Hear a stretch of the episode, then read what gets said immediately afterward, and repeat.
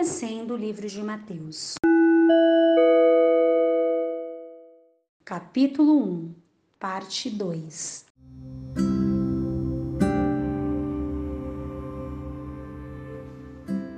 A paz do Senhor, queridos, quem fala é a Maíra, sou líder dos jovens da Debrai Jardim Miriam e vou falar com você sobre o livro de Mateus, capítulo 1, do versículo 18 ao 25, que retrata acerca do nascimento de Jesus Cristo.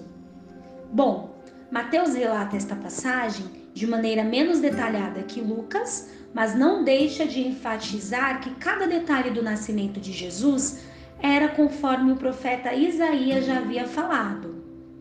Bom, Nesses versículos, ele fala sobre o compromisso que José e Maria tinham e do dilema que José viveu quando soube que Maria estava grávida. Ele chegou até pensar em deixá-la secretamente para evitar um escândalo e que a imagem de Maria fosse manchada.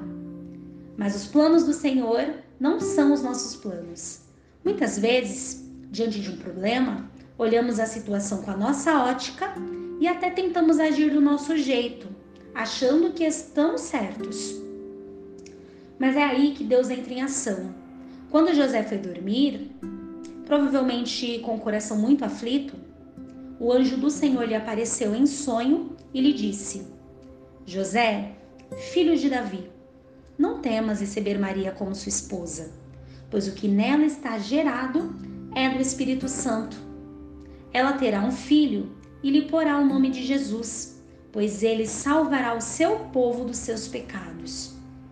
A Bíblia fala que ao acordar, José fez conforme o anjo do Senhor lhe havia ordenado.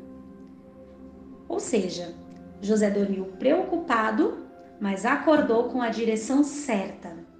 Ou seja, o choro dura uma noite, mas a alegria vem ao amanhecer. Essa passagem traz uma linda lição para nós. Por mais que estejamos angustiados acerca de um problema, precisamos buscar a direção de Deus. Por mais que a sua decisão ou conclusão pareçam certo se fazer, precisamos buscar a direção mesmo assim. Porque a intenção de José, por exemplo, quando cogitou separar-se de Maria, não era uma intenção ruim mas não era a decisão que Deus queria que ele tomasse. Por isso, é muito importante ter relacionamento com Deus, pois diante dos dilemas, ele nos fala: não temas. Além disso, nos dá a direção certa e se encarrega dos detalhes. Glória a Deus. Que essa palavra possa ficar guardada em nossos corações. Deus abençoe.